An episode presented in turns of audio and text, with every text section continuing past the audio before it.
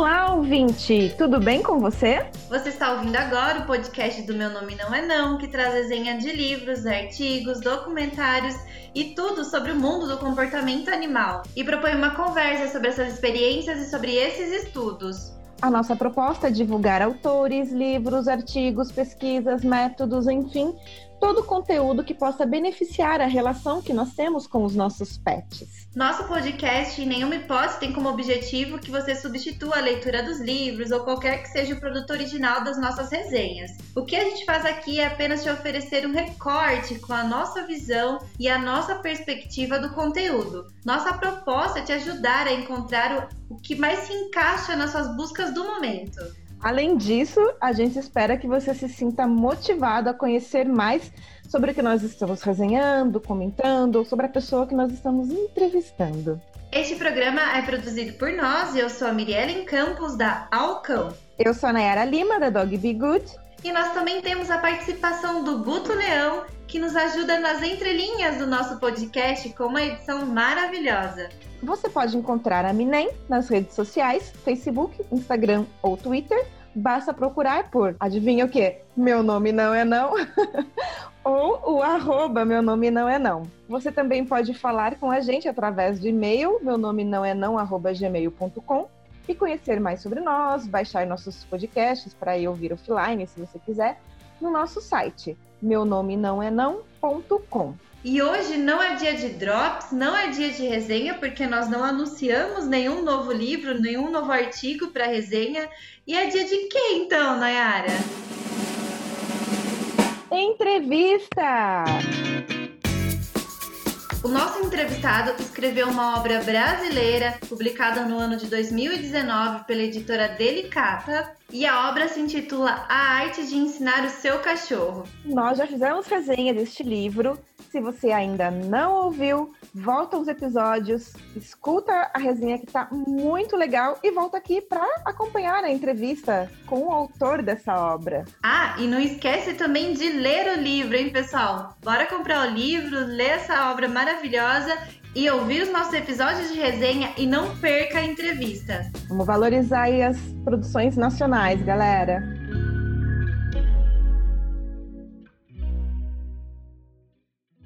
Antes de começar o programa de hoje, nós temos um recado super importante.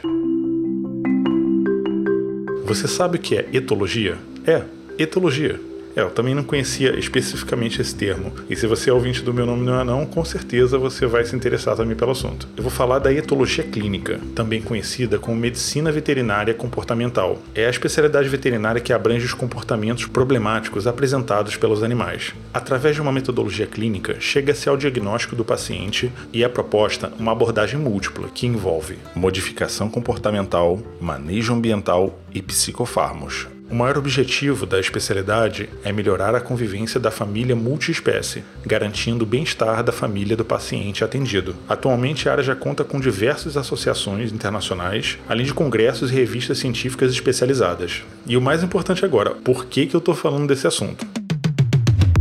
Nos dias 25 e 26 de julho, acontece o terceiro Seminário Internacional Online, promovido pela Associação Brasileira de Medicina Veterinária Comportamental, a ABMVEC. A ABMVEC é uma entidade sem fins lucrativos que tem o objetivo de fortalecer a etologia clínica veterinária no país, assim como integrar e capacitar todos os profissionais que trabalham com comportamento e bem-estar animal. Se você é veterinário, adestrador ou consultor da área, este evento é imperdível, pois contará com palestrantes de referência nacional e internacional. É um conteúdo de alta qualidade e super atualizado para quem quer se manter por dentro do assunto. As apresentações serão ao vivo, não pré-gravadas e transmitidas transmitidas online, ao vivo mesmo, com tradução simultânea e duração de 45 minutos mais 15 minutos para perguntas cada. E se por qualquer motivo você perder a oportunidade de assistir ao vivo, não precisa se preocupar, porque as palestras serão gravadas e ficarão à disposição dos inscritos por 15 dias após o seminário. Ah, informação importante: preço. No momento está sendo vendido o segundo lote e para quem já é sócio da BMVEC, a inscrição está no valor de 200 reais. Para quem não é sócio, a inscrição está saindo por 450 reais, só que esse valor tá super fácil de pagar porque dá para fazer em até três vezes no cartão de crédito, beleza? Se você se interessou, dá uma olhada na descrição desse podcast e lá vai ter o link para inscrição no seminário. Ou então acesse o site e-inscrição.com/abmvec.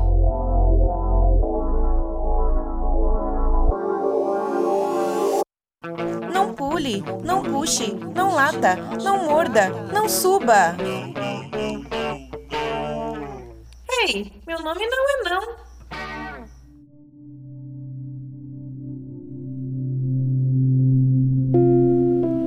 muitas vezes chamados de anjos ou heróis, parecem ter superpoderes e nos ajudam a encontrar pessoas desaparecidas, vítimas de acidentes, além de proteger muitas pessoas, ajudando a encontrar bombas ou drogas.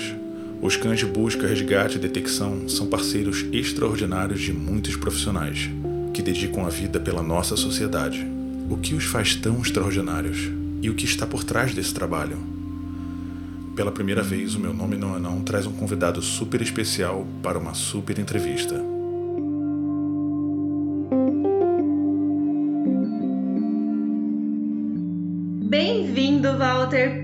Primeiramente, a gente só queria dizer que a gente gostou muito do seu livro, então muito obrigada por estar com a gente aqui. E eu gostaria de deixar aqui uma bibliografia do Walter. Para quem não conhece, eu acho difícil, mas para quem não conhece, o Walter Parisotto é catarinense, natural de Jaborá, comandante do 14º Batalhão de Bombeiros Militar em Xanxerê, coordenador da Força Tarefa e no serviço de busca e resgate com cães do Corpo de Bombeiros Militar Santa do Estado de Santa Catarina, que é coordenador da Subcomissão de Cães de Busca e Resgate da Confederação Brasileira de Sinofilia e ainda é mestre em Ciências Florestais pela Universidade Federal do Paraná, professor de graduação e pós-graduação da Universidade Oeste de Santa Catarina, atuando principalmente nos seguintes temas: incêndios florestais, desastres urbanos, desastres naturais e meio ambiente. É isso mesmo, Parisotto. Tá tudo certo até aqui? Ah, tá tudo certo.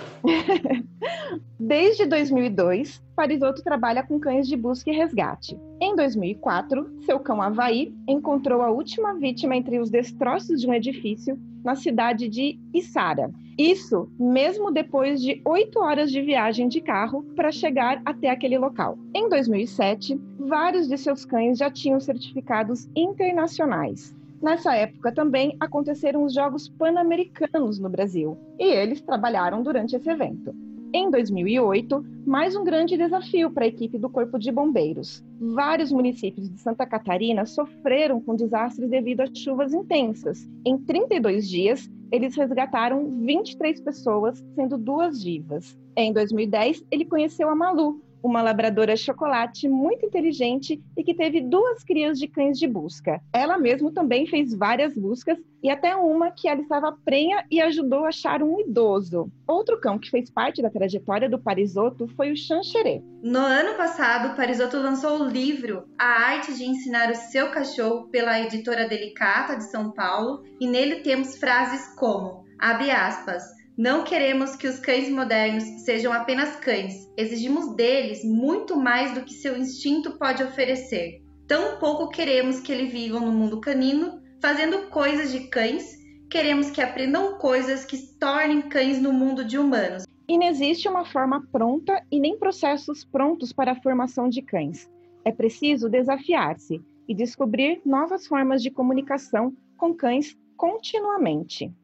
Além disso, temos referências como John Bradenshaw, Adam Michelozzi, Daniel Coleman, Gregory Burns, Alexandra Oroitz, Karine Savali Redigolo, Karen Pryor, além de muitos outros e da própria monografia de Parisotto relacionada a parâmetros técnicos no treinamento de cães de resgate. Então a gente convida ele hoje para responder algumas perguntas na nossa entrevista, né, Nayara? Isso mesmo, Parisotto. Seja muito bem-vindo mais uma vez. Obrigado, meninas. Já me sinto bem-vindo. Ótimo.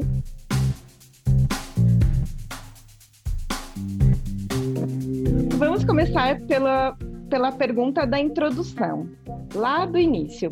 Os cães de resgate, busca, detecção são realmente tão extraordinários assim? O que, que eles têm de diferente do Totó, que divide o sofá comigo, e o que eles têm de semelhante?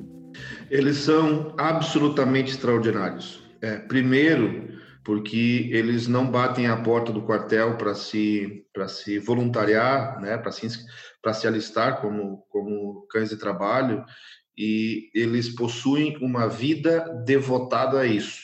Esses cães eles têm uma vida muito diferente do, do que um cão normal. Em alguns aspectos, né, eles são privadas algumas algumas ações, é, por outro lado, eles recebem né, o prêmio de um cão de resgate é carinho, eles são é, é o combustível né, que faz com que eles trabalhem mas é, é uma vida absolutamente devotada, muitos rigores, do, tanto do ponto de vista físico quanto do ponto de vista psicológico. É um cão que precisa ter muitos cuidados, muitas coisas podem atrapalhar esse treinamento. Então, desde um simples passeio até o contato com as pessoas, tudo isso é, é absolutamente controlado durante a sua vida. É, um cão de alto rendimento, que é o que nós desejamos, ele, ele precisa treinar muito, precisa trabalhar muito. É, nós estimamos que é, a formação básica de um cão de busca e resgate ela requer pelo menos 1.500 horas de treino e depois uma manutenção constante.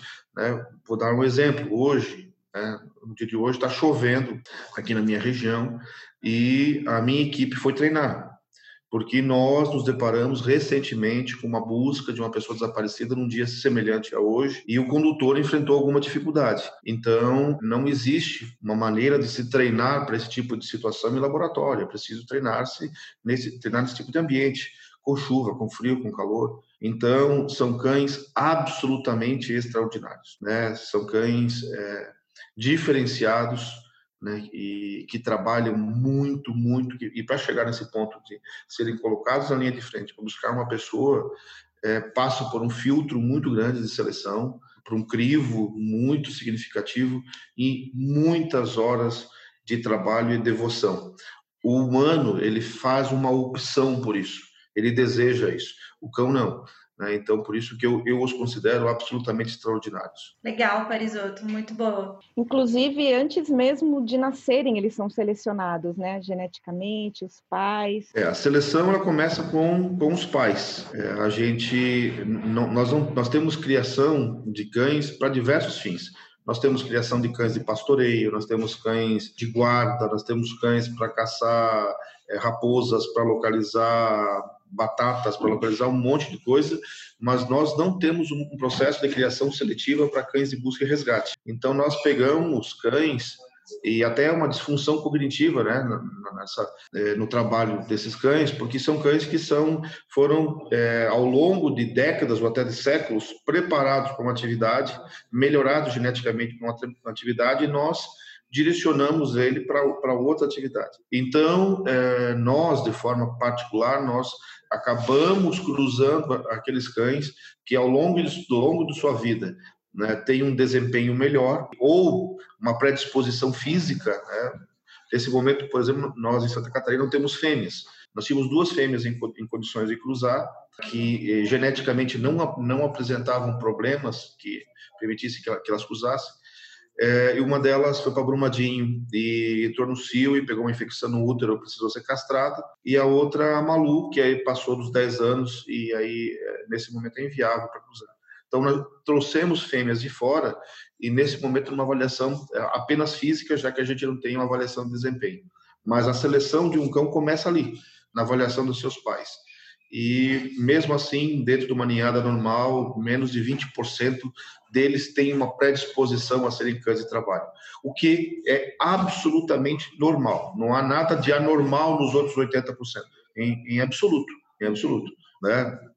É, todo brasileiro sabe jogar futebol. Daí é imaginar que todos vão ser profissionais. Um craque, né? É, não é nenhum mal nisso. Né? Eu quero ser bombeiro, você quer ser repórter, quer ser advogado. Não há nenhum mal nisso.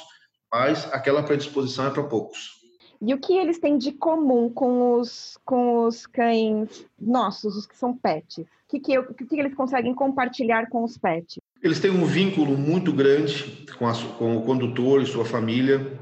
É, eles têm uma aproximação é, muito grande ao ser humano. Eles preferem a matilha humana do que a, a matilha canina, porque o pré-requisito para um cão ser um cão de busca e resgate é gostar de pessoas ele, ele procura, ele não procura porque tem a consciência que é uma pessoa idosa e que pode morrer lá se, se não for encontrada à noite da mata. Ele procura porque ele tem esse desejo de brincar, né, de interagir. Então, essa questão, né, essa proximidade, desse pet carinhoso que você tem dentro de casa e tal, se aproxima muito com esses cães. É, algo que nós, né, a gente procura manter nos nossos cães é o seu, o seu espectro canino. Né? O que um, um, cão de resgate pode fazer de melhor para uma equipe de busca e resgate é ser cão. Se eu, se eu tentar tirar dele essas características de cão, de cão e fazer nele dele um pequeno humanozinho, é, isso não vai me ajudar em absolutamente nada. Mas, para resumir a tua pergunta, eu diria assim que ele é um, um cão que foi para a universidade, né? Ele estudou um pouquinho mais. Tem um PhD aí. É, ele precisou estudar bastante. É. Legal, Parisoto.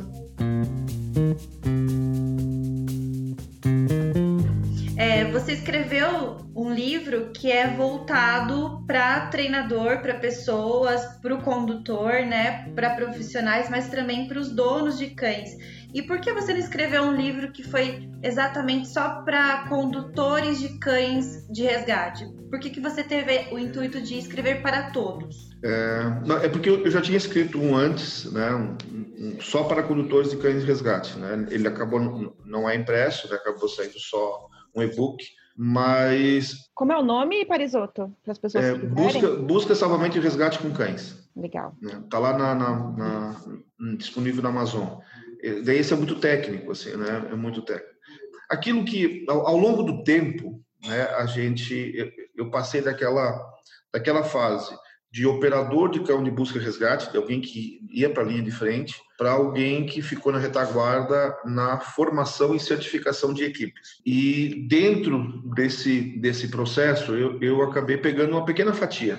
E nós temos aqui em Santa Catarina, a nossa doutrina, nós tentamos, buscamos especializar profundamente algumas pessoas em algumas áreas. Então, eu tenho um menino que é focado só em busca urbana, uma equipe que é focada em busca rural, outra em busca de cadáver, e coube a mim, até porque é a área que eu, que eu mais gosto, essa questão da aprendizagem. É, eu sei o que o cão precisa fazer, né? eu sei as dificuldades que ele vai encontrar, eu sei como, como se volatiza o, os odores da putrefação humana, eu sei como o ser humano perde odores, né, é, deixa odores ou marcas disso no, no ambiente. Mas eu preciso dizer isso para o cão. É, a, a, única coisa que eu não preciso ensinar ao cão é farejar, porque isso ele já nasce fazendo. Eu preciso que é, dizer para ele que dentre aquelas milhares de odores que, que, ele, que ele está captando, é, que ele me diga se sim ou não ele está captando o odor que eu desejo. E isso parece muito fácil para nós aqui que estamos conversando, mas isso é absolutamente difícil né, para um cão que não fala português e que não foi preparado né, não chegou numa evolução ainda, ele se comunica e muito, tem uma linguagem muito, muito grande, mas não é uma linguagem a esse nível ainda. É, como que eu ensino, é, transmito essa informação para o, para o cão? Esse não é um problema é, recorrente só de quem tem um cão de resgate. A comunicação é um problema latente é, de nós humanos. Eu, eu, eu que tenho uma formação policial, eu sei que muitos problemas que nós enfrentamos na sociedade elas são derivadas de problemas de comunicação na família, problemas que a gente encontra na, na, gestão pública, por exemplo, por falta de comunicação, o ser humano não, não se entende, e com o cão da mesma forma. É, então, é, eu acho que, e eu sou testemunha, porque as pessoas é, sabe que você trabalha com, com, cães e que conhece um pouquinho de cães, as pessoas te, sempre me abordam, né? Pessoas que eu não conheço. Eu recebo e-mail, mensagem no Instagram, Facebook, de pessoas que eu nunca vi, é, me pedindo ajuda, porque as pessoas amam profundamente seus cães, mas têm uma relação desgraçada com eles, né? Assim como acontece com, com seres humanos, pais com seus filhos, né? E é, sai para trabalhar quando volta o cachorro destruiu a casa para o cão isso é normal, é divertido, ele, ele não está fazendo nada de errado. Né? Para ele, ele, isso é absolutamente fantástico, está fazendo isso. E ele não consegue entender que isso não é legal para é, a outra parte da matilha humana que convive com ele. Então, essas questões de comunicação, elas são latentes e importantes para todo mundo. Quando a gente entende isso, é, seja lá a, a, a, pessoa que tem, por exemplo, um problema de saúde, um, que o cão não pode saltar sobre suas, suas pernas, ou que ele precisa entender que, é, que quando tem visita ele precisa comportar-se um pouco diferente. Esse é o mesmo problema de um, de um condutor que precisa dizer que um cão de busca e resgate deve ir para determinado local. O problema é exatamente o mesmo, né? que é, é comunicação. E tem uma segunda parte disso. Eu preciso aprender a comunicar, comunicar-me de uma forma que o cão entenda e ter a garantia que ele vai recordar-se disso amanhã. Porque as pessoas que estão nos ouvindo hoje, amanhã, vão recordar só de um pouquinho daquilo que a gente falou. O nosso cérebro absorve uma porção daquilo que é importante e descarta o restante. Porque se nós fôssemos lembrar do dia anterior, absolutamente todo ele, eu preciso de 24 horas para contar o dia anterior. E isso seria impossível. Então, nós selecionamos algumas informações que não são importantes e descartamos o restante. O mesmo acontece com o cão, só que numa versão muito menorzinha. Então, se eu tiver uma sessão de, de treino, de ensino para o cão desinteressante, desmotivada, esse cão não vai absorver absolutamente nada disso. Eu estou perdendo o meu tempo ensinando algo que daqui a pouquinho ele não vai se lembrar. E tempo né? É, um cão de busca e resgate, ele tem uma vida útil de oito anos. Ele aliás, ele trabalha até os oito anos. Considerando que ele fica pronto próximo aos dois anos, nós temos seis anos de trabalho com esse cão, somente. É muito pouco tempo. Então eu não posso perder tempo, sabe, dando voltas. Eu preciso ser muito objetivo, ensinar aquilo que o cão precisa e ter a garantia que ele absorva muito rapidamente essa informação. Se eu ficar repetindo a mesma coisa um mês, dois meses, três meses, quatro meses, eu estou perdendo meu tempo, desperdiçando dinheiro público, desperdiçando o agente público e retardando lá a ferramenta que vai buscar pessoas. Então, a aprendizagem é, a aprendizagem é dependente de duas coisas, do método de ensino. Se eu sou um professor interessante, se eu sei, por isso que os professores de cursinhos para vestibular eles são fantásticos, eles são, é, eles cantam, eles dançam, é, eles têm um método de ensino é, atraente, mas não basta isso. Né? Eu preciso ter um método bom e uma memória boa, porque eu preciso me lembrar disso amanhã. Então, a aprendizagem ela depende dessas duas coisas. E a aprendizagem ela é a evocação de memórias. Se eu me lembro, eu aprendi. Se eu não me lembro, eu não aprendi. Essa foi uma questão muito interessante do seu livro. Eu gostei muito de você trazer essa questão da memória, porque não é tão comum na maioria dos livros sobre cães, sobre treinamento de cães. Até existe uma passagem sobre memória e tudo mais, mas nada que vincule a memória com o aprendizado, com o adestramento. O seu livro ele traz bastante isso e é muito legal essa questão. E uma coisa que me fez também na sua fala agora, que me fez lembrar, eu e a Miriam fizemos um podcast esse ano que falava sobre adestramento, a história do adestramento. E uma das histórias, a gente não sabe se é mito, se é verdade, é a história de um cão de uma fazenda, que ele era um ótimo cão farejador, né, para encontrar animais, e que ele foi chamado para a cidade por um delegado para encontrar um assassino em série, um serial killer. Você lembra que serial killer que era, Mi? Era um famoso. Esses... Eu acho que era o Jack Stripador. Eu acho que era o Jack Stripador. E daí soltaram esse cão farejador que, que ajudava na caça para achar o, o, o, assassino, o serial killer, e foi assim um desastre. É engraçado a história do. Uhum. que é essa história do início do adestramento, que não tinha informação nenhuma ainda, e que, e que você estava contando, né? Que existe o cão que trabalha na cidade, o cão que trabalha no campo, o cão que trabalha. Então, existem muitas diferenças, né? E não dá para a gente querer que o cão que sabe fazer uma coisa saiba fazer todas as outras coisas também, né? É igual médico, né? Hoje, se você, o fato de você ir ao médico não significa absolutamente nada que vai resolver o teu problema, né? Porque tem um médico que é especialista em mão, outro que é em orelha, outro que é, sabe? E o cão é exatamente isso, né? Hoje nós precisamos especializar o nosso cão, né? Um, um cão, um cão farejador de trufas, ele não serve absolutamente para nada, né? Para busca, busca para busca e resgate. busca de resgate, é. e, e, sabe, Nayara, assim, eu, eu sou professor e eu trabalho uma disciplina bem interessante, assim, dentro da... Nós temos uma pós-graduação dentro da corporação e a minha disciplina é eventos naturais extremos. Então, eu trabalho com isso, tornados, furacões, vendavais, essas coisas. E para mim é uma matéria encantador, porque eu sou apaixonado por isso. E aí, às vezes, eu me frustrava porque, é, alguns anos depois, é, muitos, alguns alunos porque eu dou aula na formação deles, né? Então, alguns vinham trabalhar comigo e, e a gente se encontrava em algumas ocasiões e, e quando a gente tocava em determinado assunto, né, eu falava, olha, você já aprendeu isso, né? Ah, professor, eu, eu não me lembro. Como não te lembra? Eu te ensinei.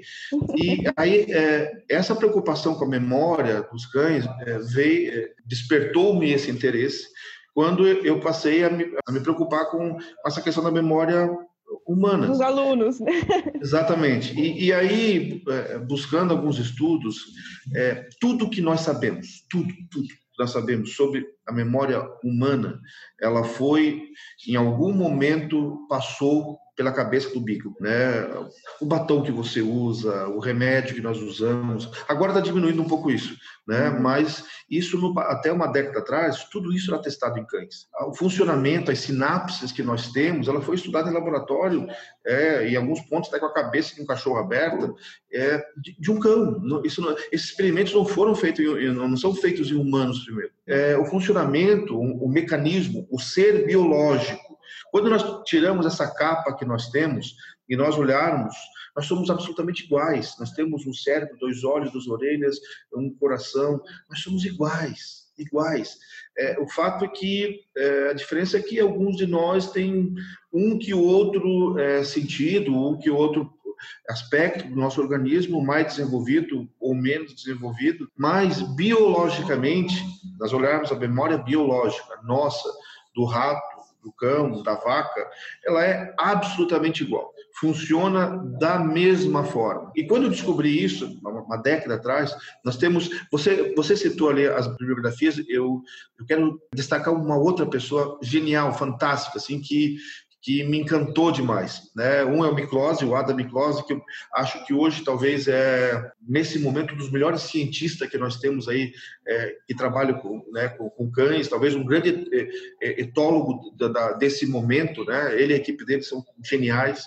Nós temos o professor Ivan Esquerdo, que se não é o maior, é um dos maiores cientistas é, que estuda memória no mundo. E é brasileiro. Brasileiro não, ele é argentino, mas é, desenvolve seus estudos no Brasil. E claro que o Ivan estuda memória humana. Mas é só você reduzir, botar uma, reduzir algumas milhares de vezes e você tem a memória canina. E memória está em alta agora, né? Então esse é um momento que tem se discutido muito essa questão de memória. É, me interessa muito, é um assunto fenomenal. Parisoto, na sua fala você disse também que né, muito de nós, biologicamente, somos parecidos com os cães, né? Me lembrou também a questão da domesticação, proximidade foi de humanos com os cães. A gente pode dizer então que o seu livro ele capacita pessoas para entender cães, não só profissionais? Eu acho que sim. É, é, lá na, na, na, utopia, quando eu escrevi, essa era a ideia, né? De contribuir um pouquinho para que as pessoas tivessem relações melhores com seus cães. Eu, eu nunca entendi muito essa questão do abandono, né? Eu, assim, a gente já teve cães com câncer, é, o Xanxerê ficou cego nos últimos anos, foi muito difícil, né, para cuidar dele e tal. Mas eu nunca entendi essa questão do abandono. E eu acho que a questão do abandono ela vai é, muito dessa questão das pessoas não se entenderem. Quando a gente entende um pouco mais, quando a gente se comunica um pouco mais, é, quando eu, apesar de amar, eu, eu, eu deixo de ter uma relação desgraçada, eu sei que vou chegar em casa, meu sofá vai estar inteiro, que o para-choque do meu carro vai estar inteiro. É, o cão precisa, quando eu levo ele para dentro da minha casa, né, ou para conviver comigo, é, essa relação ela é, ela deveria ser meio a meio, mas ela não é. Né? O cão ele precisa entender que tem coisas que são absolutamente legais para ele, é, explorar o banheiro, né, e pegar o papel higiênico. Porque isso é fantástico, é uma guloseima para ele. Mas eu preciso dizer para ele que aquilo não pode, né, lamber o chão, subir, subir na mesa, sei lá, essas coisas. Eu preciso dizer para ele. Nós humanos, quando, é, se nós se nós não formos né, educados para conviver na sociedade, a gente faz coisas absurdas também. Então, nós somos educados para isso. E de que forma que nós somos educados? Nós recebemos uma informação em algum momento e absorvemos essa informação. E o cão precisa receber essa informação. E as pessoas precisam saber como transmitir essa informação, né, que muita gente não sabe. Né? Eu vejo às vezes muito, infelizmente no nosso país a gente tem não tem regulamentado a profissão de, de adestrador, né? Qualquer um pode ser. Então nós temos muita gente ensinando muita coisa para cachorro que o cachorro não precisa aprender e deixando, né, de aprender coisas que eles são importantes Né? Uma pessoa, quando manda um cachorro para ser adestrado, ela quer que esse cachorro conviva melhor com a sua família. E às vezes o que ele precisa aprender são coisas muito simples e que o humano, adestrar o humano poderia dar um resultado muito melhor do que adestrar o cachorro. É verdade, é verdade. Sim. Você conta no livro o quanto era difícil conseguir as informações científicas sobre cães, né? O que te fez querer sair daquele tipo de treinamento baseado apenas nas experiências e ir além, assim, e passar para o treino baseado também na questão científica, do conhecimento científico, com as referências que você traz para a gente hoje? Eu e minha equipe, né? Nós precisávamos nos livrar dos fracassos. Né? Você tem equipe que convive relativamente bem com fracassos. Então, olha, eventualmente a gente tem um sucesso, mas a gente tem 10 fracassos. A gente achou um, mas não achou oito. Né? Então, é, quando, quando você tenta sair da mediocridade e, e resolver esses problemas, porque nem tudo na nossa história foi foi história de sucesso. É, tivemos, eu tive muitos muitos fracassos, muitas vezes muitos que mexeram comigo, sabe? De você passar perto e, poxa, mas a vítima estava tão perto, por que nós não encontramos? E, e, as dificuldades, né? Nós somos um estado castigado por desastres naturais. Então, nós temos uma demanda muito grande. E isso, é, quando você trabalha muito, quando você atua muito, você cria uma expertise, cria uma expertise nessa área. Mas é, nós não nos conformamos com o fracasso, sabe? Tínhamos que buscar uma solução é, tínhamos que nos aperfeiçoar de alguma forma. E as soluções elas foram muito além né, daqueles livros tradicionais da cinetecnia. A, a, ciência, a ciência pura hoje, ela é muito tem muito material sobre cães. Nós temos uma medicina avançada, nós temos uma farmacologia avançada em humanos, porque tudo isso passou por cães antes. Psicologia né, avançada o que passou por cães antes. Por que não aproveitar isso? Nós temos poucos adestradores com uma, uma boa formação, né? e são muito bons, são práticos, né? aprenderam ao longo da vida e, e são muito bons nisso. Mas temos poucos que foram além, que, que se especializaram, que que foram rebuscar essas coisas. E há muitas coisas escritas, né? Esses trabalhos do, do Adam Miklos, é, é, ele é, dentro da Universidade de Bucareste, eles trabalham só isso. Tem um, um, núcleo lá que trabalha, que pesquisa isso há muito tempo, muitos cientistas produzindo matérias de doutorado, mestrado, pós-doutorado nessa área. Claro, né, voltado lá, psicologia, medicina, isso tudo nos serve. Então, eu preciso trazer isso para nossa realidade, entender isso, que é um pouco complexo, mas entender isso e, e aproveitar essas informações. Na falta, eu, eu, acho que eu tenho aqui na minha biblioteca absolutamente tudo que foi escrito em português sobre cães. É, ele é um livro, a grande maioria, tirando ali talvez o consenso, a cabeça do cachorro, a grande maioria são livros destinados a donos de cães. Livros numa linguagem muito básica, com conhecimentos superficiais, e alguns destinados a veterinários. Mas nós somos carentes de, de, de, materiais, né? Não sei se as pessoas não se interessam muito, não vendem muito e tal, mas nós somos carentes disso. É por isso que, de repente, despertou-me, né? De, de buscar, e, gente, e aí a gente percebeu que há muita coisa escrita. Muito. Infelizmente, muito, muito poucos estudos em português, mas há muita coisa escrita aí, desenvolvida no né, mundo afora, que a gente pode se apropriar disso. E, e eu vejo que não há nada mais interessante para alguém que escreve do que ter o seu material é, aproveitado, sabe? Poder contribuir, é, saber que a sua pesquisa, seu trabalho, ele pode contribuir na formação e na vida de alguém. Muito legal. Hoje, sabe, saberia nos dizer quantos são os pares né, de cães e condutores no Brasil fazendo esse trabalho e o que diferencia os nossos pares do Brasil né, dos cães do mundo? Nós temos hoje no país mais ou menos, né, eu não, tenho esse número exato, que varia muito, mas em torno né, de uns, uns 50 binômios de, de, de busca e resgate no país inteiro, dentro dos órgãos oficiais. Nós estamos muito, muito avançados com relação a alguns países, principalmente nossos vizinhos aqui. A gente, os latinos, nós, eu acho que hoje a cenotecnia brasileira está muito bem avançada. Porém, nós estamos muito atrasados com relação à Alemanha, é, Estados Unidos, Bélgica, Japão, Áustria.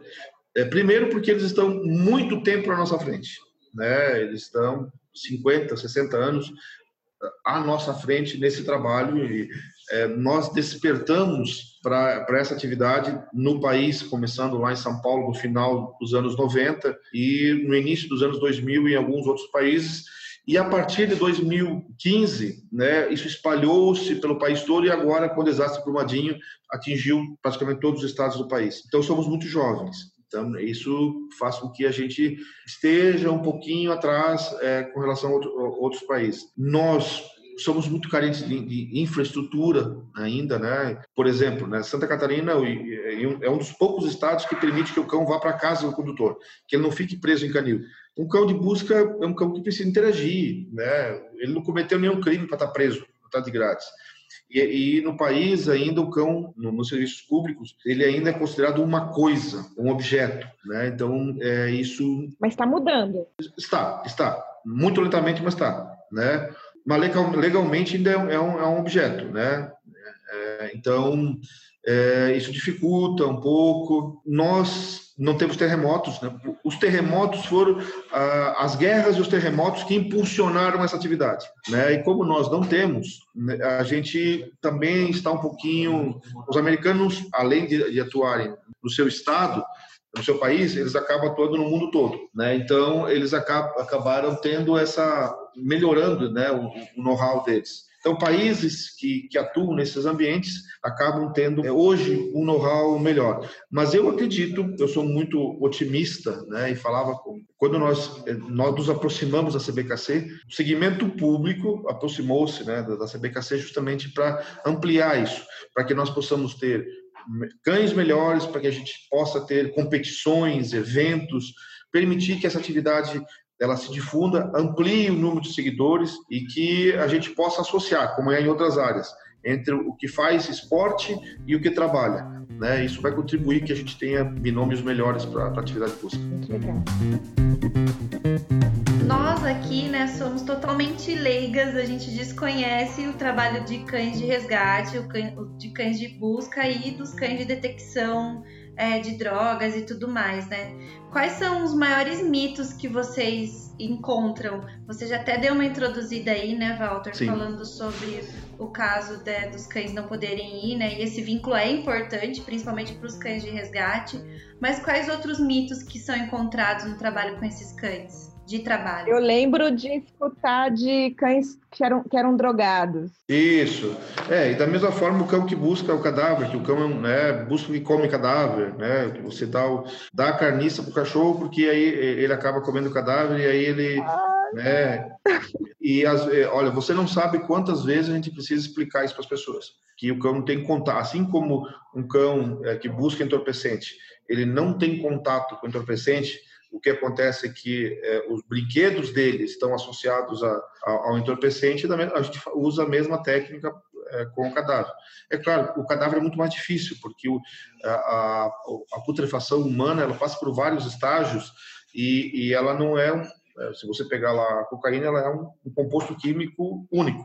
Tem uma misturebinha aqui, outra ali, mas ela, ela não muda. Já a, o ser humano ele é, ele é, muito diferente. Nós somos aquilo que nós comemos, a nossa história, e aí cada um de nós vai putrefar de forma diferente. Então, são muitos odores né, envolvidos nisso e que a gente precisa é, trabalhar em, nessas seis fases é, da putrefação, que são emite odores diferentes. É, nós temos é, putrefação embaixo d'água, embaixo do, da lama, no sol, cada uma dessas situações nós temos que, que treinar e preparar. Mas a, a, o gran, a, grande, né, a grande tolice que se fala é isso, né, que você precisa viciar o cachorro, que o cachorro come cadáver. Isso é mentira. O cachorro, o cachorro faz tanto um quanto o outro em troca de, da brincadeira. Acho que esse é o grande mito mesmo, então. É, é um dos, um dos maiores mitos.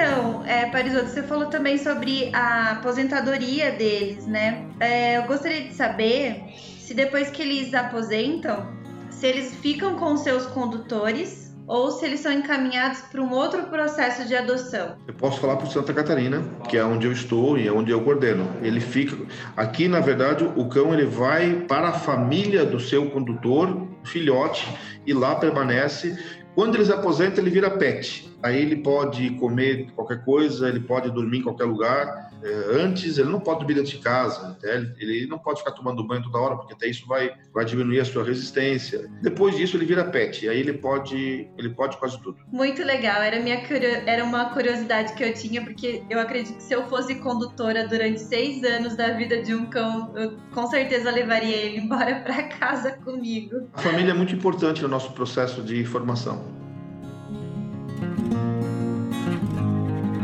Para encerrar, a gente gostaria de saber se por trás de todo cão herói tem um treinador ou um condutor que também é herói. O cão ele é um, uma ferramenta de um especialista em busca e resgate. É, então, o, é, há muitas buscas né, que a gente que a gente vai que você nem precisa usar o, o cão, até porque hoje a gente usa de outros mecanismos, né, para não cansar tanto ele, para não. Nós colocamos o cão naquelas partes bem mais difíceis. Então a gente usa drones, mas se o cão está né, correndo embaixo da chuva de madrugada, o homem também está. É, a vida, a, a nossa vida, né, do profissional do corpo de bombeiros, principalmente quem está na linha de frente, né? Eu, nessa, nesse momento eu já estou mais no gabinete, né? Mas é, quem está na linha de frente, ele está exposto, exposto a riscos, exposto a, a, diversas situações. Basta olhar nesse momento que a gente está vivendo aí, né? Os nossos bombeiros da ambulância, eles estão na linha de frente aí, batendo de frente com o vírus, né? As pessoas fugindo, ficando em casa. nós nós não temos esse privilégio, né? De ficar em casa. Então, apesar, né? Dessa da minha escolha, né? Essa é uma escolha voluntária, assim, eu admiro muito, né? Os, os, bombeiros de um modo geral, os bombeiros brasileiros mais ainda porque a gente nós temos poucos equipamentos, pouca estrutura, pouco equipamento de proteção, então estamos, mais vulneráveis assim, né? Mas os nossos homens da ponta, assim, né? Os que estão lá na rua, que fazem escala dia a dia, eles são absolutamente diferenciados. Né? Eles são é, as buscas. Né? Eu vou dar um exemplo para Santa Catarina. Nós não temos uma escala fixa. Né? O, sujeito está de plantão, o homem que trabalha com cães, né? ele está de serviço 365 dias por, por ano. Né? Ele está em casa e chamou, é, a pessoa se perdeu, ele larga tudo. E, né? Eu tenho um menino aqui que está com um bebê novo, saiu para três ocorrências com o bebezinho, deixou ele deixou em casa com a mãe e saiu.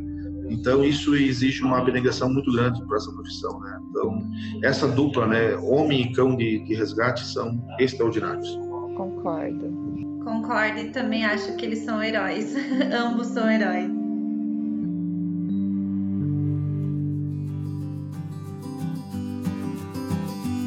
A gente gostaria de saber se você gostaria de falar mais alguma coisa, pontuar alguma coisa a respeito do livro ou da sua vivência, ou de tudo que a gente conversou. Eu gostaria muito que as pessoas lessem, comentassem, discordassem, mas lessem, sabe?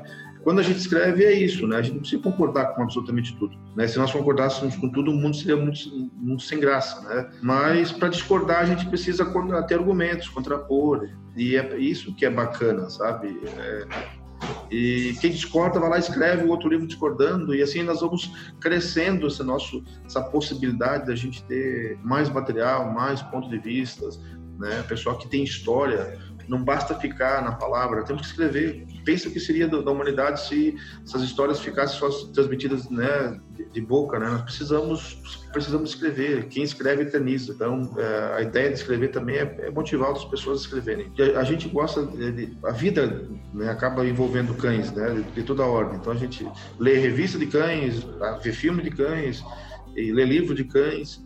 E nesse, nesse quesito livros temos muito poucos. Então a ideia é incentivar, né? não, não é algo extraordinário, é um pouco da minha história, é um pouco daquilo que eu aprendi, no final do livro, é, junto ali algumas dicas que foram importantes para minha equipe e que eu passo né, para as equipes que a gente forma. É, a gente precisa aprender com os fracassos e erros dos outros. Né? Não precisa cometer os mesmos erros que alguém já cometeu. Né? Quando a gente já tem um ponto de partida, a gente sempre tem que chegar mais distante do que aquela pessoa já chegou. E só agradecer né, a disponibilidade de vocês, por terem lido, por está falando, está divulgando, isso é muito bacana.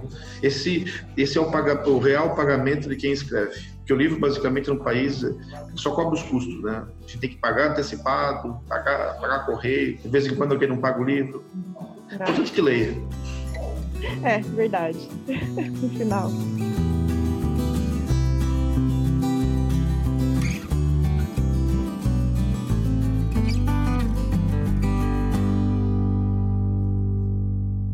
Antes de terminar, nós gostaríamos de propor uma reflexão sobre o quanto seu cachorro, que vive na sua casa, que pode ser o mais esperto ou o mais bobalhão possível, o quanto ele também ajuda você no seu cotidiano. O quanto ele te traz de volta de preocupações, de ansiedades, para viver o presente. O Walter Parisotto escreve que os cães se relacionam com, os, com o nosso interior, muito além do que externamos daquilo que está visível para todos enxergarem. Eles percebem muito mais. Abre aspas. Os cães desenvolvem em nós o melhor da nossa humanidade, a nossa capacidade de amar, cuidar, de sermos fiéis e termos significação. Fecha aspas. E assim a gente encerra nosso podcast de hoje. Muito obrigado mesmo por essa leitura, Walter. Precisando, a gente está à disposição também. Nayara, mais alguma consideração? Não, só realmente agradecer muito a participação do Walter, nosso primeiro entrevistado do podcast Meu Nome Não É Não. Muito legal, muito feliz por essa nova fase do Meu Nome Não É Não, conversando com as pessoas e principalmente com autores, o que é mais legal. É isso aí então, muito obrigada, gente. Tchau! Tchau.